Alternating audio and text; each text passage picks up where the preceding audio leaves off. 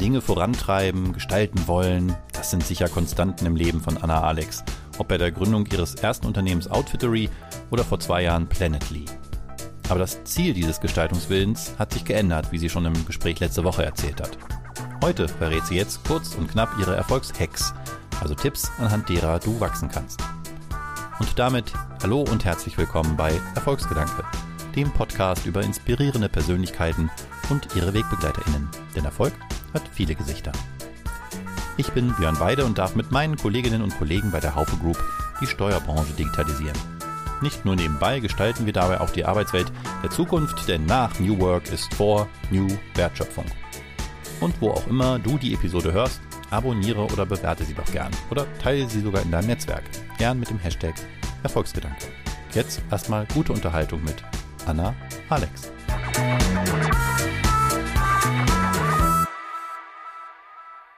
Liebe Anna, willkommen zurück. Diesmal bei Erfolgshacks. Letzte Woche haben wir schon viel von dir gehört über dich und dein Leben sozusagen, vor allen Dingen auch über deine ja, beruflichen Erfolge.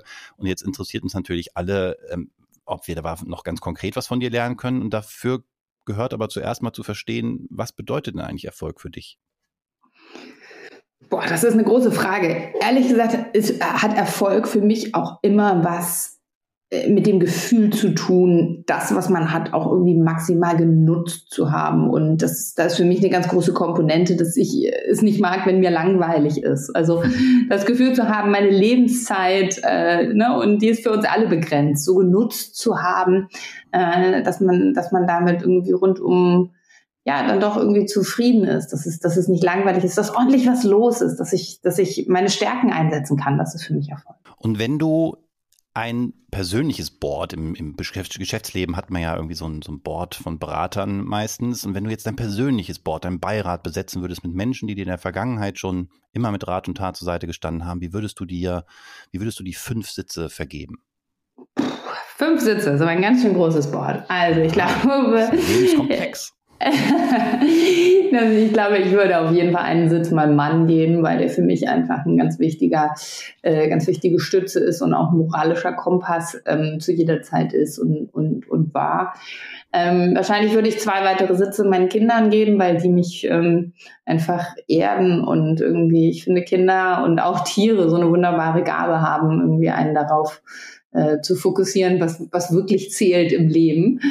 Ähm, und wenn ich dann noch zwei, zwei Sitze über habe, ja, ich weiß nicht, vielleicht so irgendwie inspirierende Menschen oder Menschen irgendwie, die, die, die mich inspirieren. Ich ich könnte mir vorstellen, dass ich äh, zum Beispiel Ray Dalio äh, mm. einen Sitz in meinem Board gebe.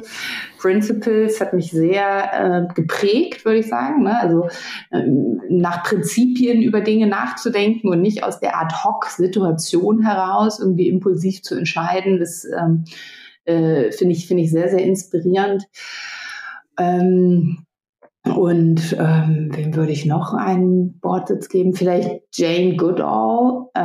Ähm, die finde ich auch toll. Ist ja, das ist diese Affenfrau, ja, ja, klar. die ihr Leben schon so früh diesem Thema irgendwie gewidmet hat und für sich und so passioniert irgendwie. Also finde find ich auch einfach ein, eine ganz tolle Frau. Spannende Auswahl. Aber es gibt doch bestimmt auch Sachen, die du ganz von dir alleine gelernt hast oder die du zumindest heute machst, um erfolgreich zu sein. So ein, so ein Hack halt. Gibt es da irgendwas? Ich glaube, für mich ist wirklich das Thema Coaching unglaublich wichtig. Ich glaube, wir bräuchten alle einen Coach, so alle wirklich, ja, durch die Bank weg. Ähm, und äh, das nicht nur unbedingt in Business-Sachen, sondern auch in privaten Sachen wurde meiner Meinung nach viel zu lange stigmatisiert und das ganze Thema äh, so, psychische äh, Gesundheit wird erst langsam wirklich in unserer Gesellschaft so entstigmatisiert. Ich glaube, das ist ganz, ganz wichtig. Weil wir gehen ja auch irgendwie zu, zu Ärzten, also sollte man auch irgendwie, wenn es um seine psychische Gesundheit geht, unbedingt mit Profis zusammenarbeiten, ähm, in, in jeglicher Hinsicht. Hinsicht und, äh, und zwar auch äh, noch bevor irgendwas passiert ist. Ne? Es muss nicht unbedingt was passiert sein, man muss sich nicht unbedingt mit seinen Geschäftspartnern gestritten haben, bis man irgendwie eine Coach äh, dazu nimmt, ähm, sondern äh, ne, noch viel stärker und, und, und mächtiger ist das, wenn man das tut, bevor man überhaupt angefangen hat, miteinander zu arbeiten. So, weil natürlich ist das eine ganz wichtige Ebene, die Teamebene.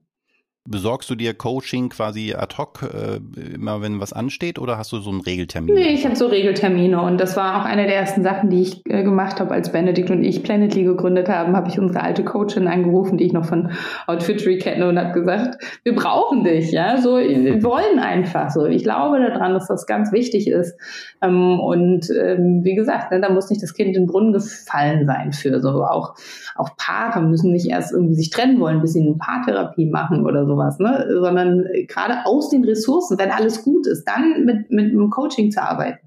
Ähm, ist, ist sehr, sehr wichtig. Ne? Also mehr da sozusagen noch auch präventiv drüber nachzudenken, ist für mich eine, eine wichtige Ressource, um erfolgreich zu sein ich glaube, ist tatsächlich in 51 Folgen Erfolgsgedanke das erste Mal, dass das jemand sagt und ist ja mehr, noch mehr vielleicht ein Zeichen dafür, dass es wichtig ist, das auch mal auszusprechen. Ähm, insofern vielen Dank auch für diesen, äh, für diese Offenheit da und den Hinweis. Ich kann das auch nur persönlich aus persönlicher Erfahrung, äh, Erfahrung unterstreichen. Ganz herzlichen Dank, Anna Alex, auch in diesem Teil der Erfolgshacks wieder für deinen Input, wie schon letzte Woche im, im langen Interview, sage ich mal. Danke für deine Inspiration und für dich alles Gute weiterhin. Irgendwie liegt die Zukunft der Welt ein Stück weit ja auch in deinen Händen. No pressure, aber wir setzen auf dich. ja, ich setze auf alle, die hier zuhören und auf dich auch. Wir müssen das zusammen hinkriegen. Schaffen wir. Okay.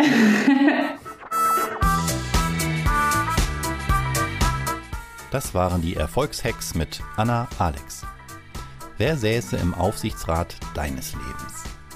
Lass uns gern diskutieren, zum Beispiel bei Twitter oder LinkedIn, am besten unter dem Hashtag Erfolgsgedanke. In der kommenden Woche lernst du dann eine weitere inspirierende Persönlichkeit kennen. Sei gespannt. Und wie immer, wenn dir die Episode gefallen hat, würde ich mich echt freuen, wenn du den Podcast abonnierst bewertest oder sogar in deinem Netzwerk teilst. Vielen Dank